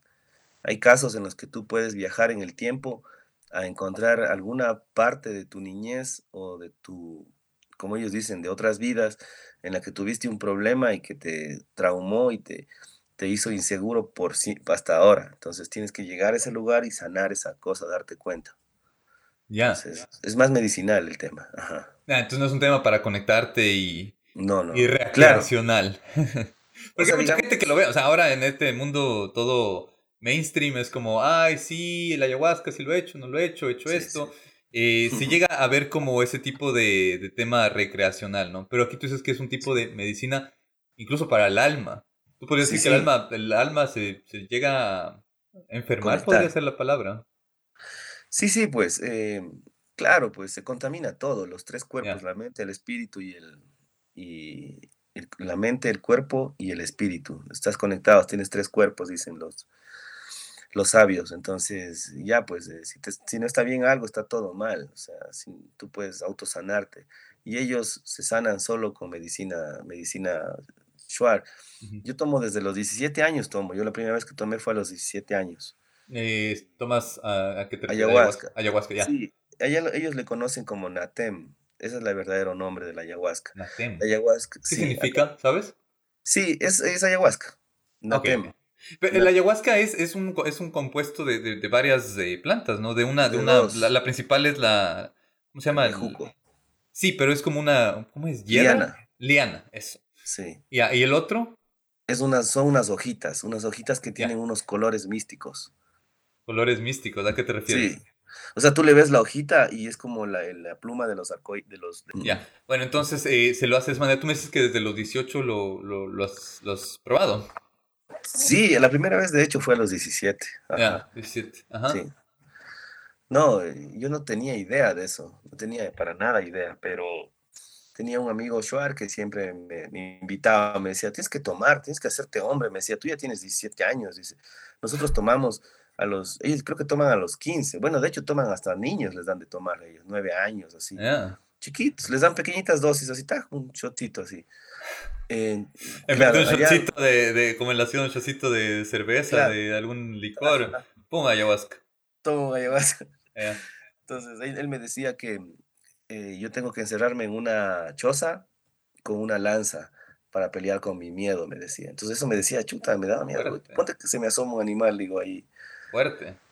Ah, entonces, no, yo me convertí en un animal. Yo, chuta, a mí me pasó cosas sensacionales. Sí, a mí me pasó cosas ¿Cómo cuál cuentas una experiencia mm, ceremonial?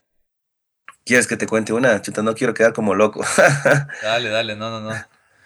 Bueno, eh, Además, si quedas como loco, ya quedas como loco. Cacho, no, no, tranquilo. Cuenta, cuenta. Muchas gracias. Sí, verás, una de las más bonitas fue. Bueno, es un poco. bueno. Eh, muchísimas experiencias, pero una de las más bonitas, esta fue hermosa porque sentí que. Ahí va, verás. Estuve, eh, ya tomé y eh, estaba a las 12 de la noche, mi, mi, mi chamán ya me deja mi guía, o sea, mi, me deja caminar ya solo, porque ya tomo yo varios años, entonces él confía en mí. Porque hay gente que sí se suelta y se va y se bota así de un barranco. Sí, he escuchado, sí he escuchado casos, ¿no? Pero bueno. Sí, sí, hay gente que entonces, es muy fuerte.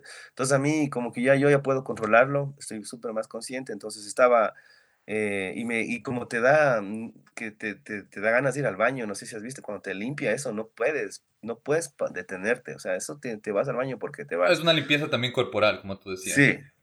Previa, eh, va como por capas, ¿no? Primero te limpias tu cuerpo físico y luego para, para ir adentro, ¿no?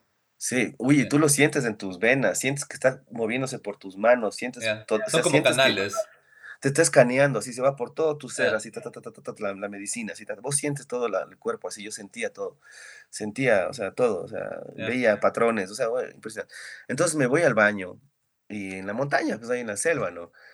Bueno, estuve ahí metido, ¿no? Un rato, y estaba ahí, y ya lo que estaba ya regresando, em, había una planta que me, me, tocaba la cara, así, cada rato las, las hojas, así, yo le cogí y le hacía así, vos no quieres que nada te coja, ¿no? Que nada te toque, estás todo, todo, oscurísimo, todo así como, no, o sea, tú, tú, tu cuerpo, tú no quieres que nada sea tocado, o sea, no sé, no, tienes ese miedo, tenemos ese miedo. Entonces la planta me tocaba y yo le, le hacía así como le, y volvía a la hoja, volvía a la hoja y me tocaba, o sea, y en eso, verás, sentí como, como destaparse el oído, así como un, no sé cómo decirlo. bueno, eh cuando estás con agua en el oído y se va, es como... Sí, y empiezo a escuchar, verás, que dicen, mira, mira, dice, nos, nos tiene miedo, dice, mira, dice. Empiezan a reírse así. Yo así, ¿qué? Y regreso a ver y empiezo a escuchar todo, todas las plantas estaban hablando, los insectos estaban, hablaban todo el mundo, o sea, estaba despierto todo, todo el mundo estaba hablando, es como que caminaban por ahí así. ¿Qué Escuché tantas, sí, sí, por eso tengo que... Eran voces, eran voces literal. Eran las voces de las plantas, estaban hablando. ¿De las, plantas, o tal vez de algún otro ser que habitaba por los animales? No, sí eran las plantas porque yo eh, me conecté. Sí he visto otros seres, he visto gigantes que me han llamado así, me han dicho ven, así como que me quieren. ¿Y has Sí, una vez estuve yendo, pero sabes que no pude, eh, mis pies se pegaron al piso y no podía, no podía dar un paso más. Entonces el, el, mi, mi chamán me dijo, no, no vayas, me dijo, si no, si no sientes, no vayas, me dice, porque sí me daba miedo, tenía los ojos así brillantes, rojos, era, y era muy grande. estaba detrás de un árbol, entonces me podía haber llevado. Él dice que a veces ellos son los, los ibias, que se llevan, te ah, llevan tu, espíritu. Verás, yo, yo, yo, estuve en la cascada de, de Ola Vida, ya en el camino en Dichuris. ah, ya. En Pastaza. Em, y el tema es que ahí me contaron una, una historia parecida. Eh, había una pareja de peruanos que pasaron, o sea, no, no, pasaron la noche, pasaron la noche, pero no fue adrede. Se fueron a la cascada muy tarde y al momento de regresar ya no se veía nada. Tú sabes que ahí oscurece eh, en ese segundo, ¿no? Entonces, eh, cuenta la historia que estaba la chica sentada en una piedra y se quería levantar para irse y, y, algo, algo, alguien, un ente, le jalaba y le sentaba en la piedra. Y el chico le dice, oye, pero ya vamos, que se está haciendo de noche. Sí, la chica decía, no, no puedo levantarme. Me, me, están como queriendo dejar aquí. Entonces los dos dijeron, yo creo que lo mejor es, es, quedarnos. Algo nos está diciendo que nos quedemos aquí. Pasaron la noche en la, en la cascada. No te creo. Sí. Pasaron la noche en la cascada y al otro día cuando ya amaneció, pues siguieron su ruta. No sé cómo habrá sido la noche, pero el tema, el punto de la historia es que ella sintió que le estaban diciendo, no te vayas, no te vayas. Y es lo que tú dices, eh, como que hay seres que también te, te, cuidan de los peligros que están allá, ¿no? Si tú vas con respeto y estás eh, más bien compartiendo un momento ahí, eh, yo siento que esa conexión, parte de esa conexión es, es em, ese cuidado que también te tienen a, ti. Y creo que te pasó algo similar, o sea, tú querías ir hacia este ser, este gigante que tú lo llamas, y, y, te quedabas ahí. Y es no lo que podía. no explicarme, ¿cachas? Porque, porque obviamente tu cuerpo, o sea no es que estás en una condición que algo pasó, es, es, es algo que te, que, te, que te, detiene. Tu espíritu, ¿qué será, no? ¿Qué será? No podía caminar. Yo intenté varias veces y, y, no pude ir. Entonces él me dijo, no, no vayas, mejor. O sea, no vayas.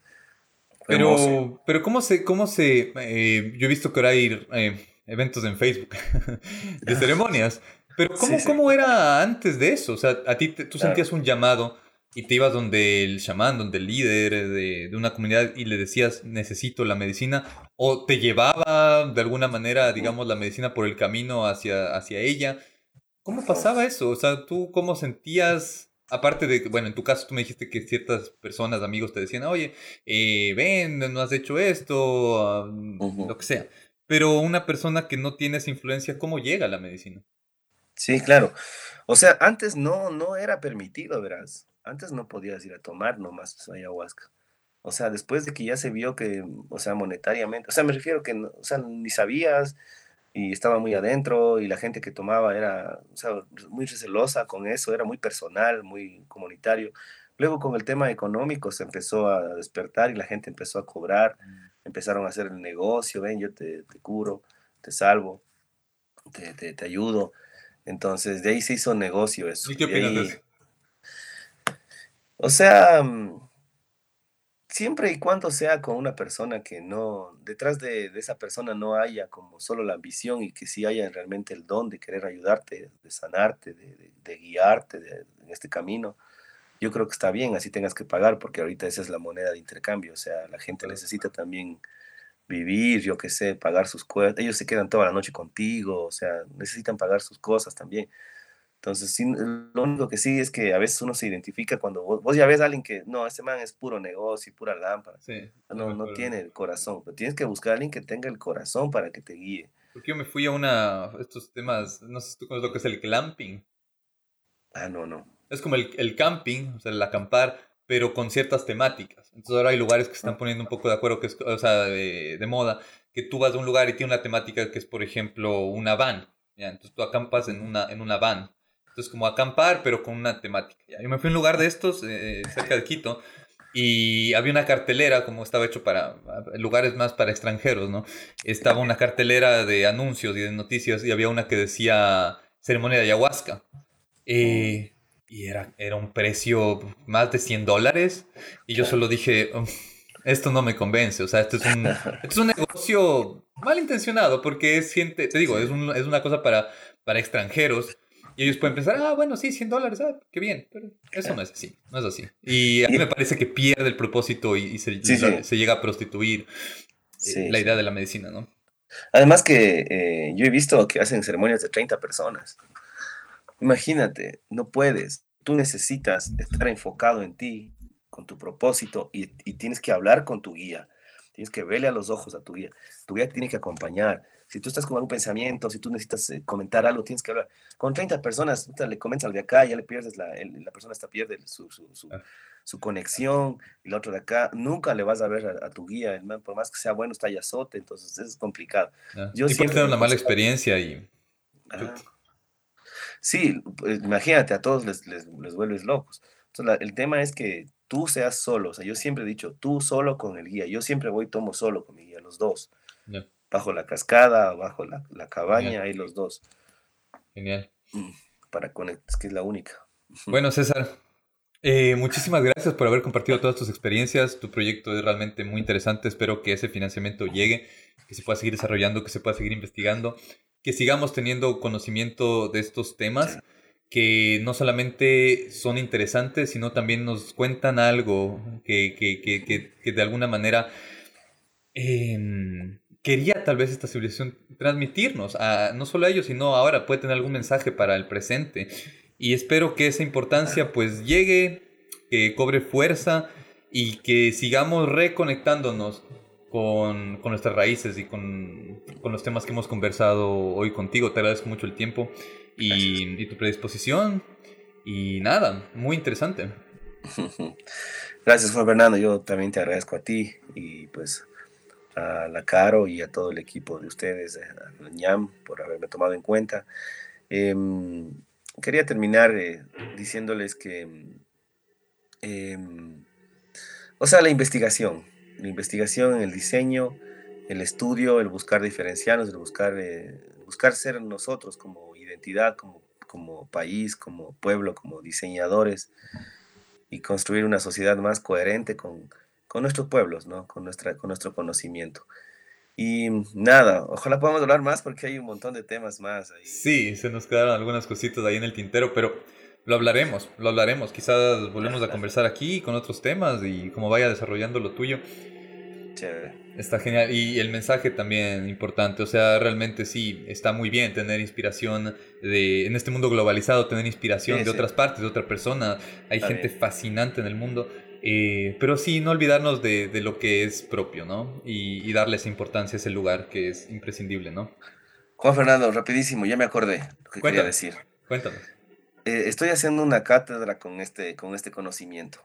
Entonces, eh, nada, no lo he dicho a nadie, nadie sabe y tú eres el primero. Estoy haciendo una clase que se llama Diseño Básico, eh, que es como para una materia que se llama tal cual, diseño básico, pero inspirado en, la, en, la, en el conocimiento de nuestros, de nuestros pueblos de, ancestrales, en este caso amazónicos. en algún rato podemos compartir esa cátedra, es lindísima. Genial. Genial, aquí la, la, la primicia en, en Voces del Camino, bien. sí. No, sí, y, vayan, eh, yo dejaré tus, tus redes y si pones información, pues la gente que esté interesante, vaya ahí. Eh, hay un tema, bueno, no lo hablamos ahorita, pero van a ver que hay un tema también tipográfico basado en el tema de los, de los petroglifos que, desarrolló César. Voy a dejar las redes eh, tanto en, en, nuestro Instagram como también en, en, nuestros episodios en Spotify y Apple Podcast para que vayan, lo sigan y se enteren. Gracias, hermano. Gracias, Juan Fernando. Que tengas un excelente, excelente día, fin de semana, que te vaya muy bien y estamos hablando. Qué gusto, muchas gracias. Eso, amigo, que te vaya muy bien. Chao, muchas gracias. Chao.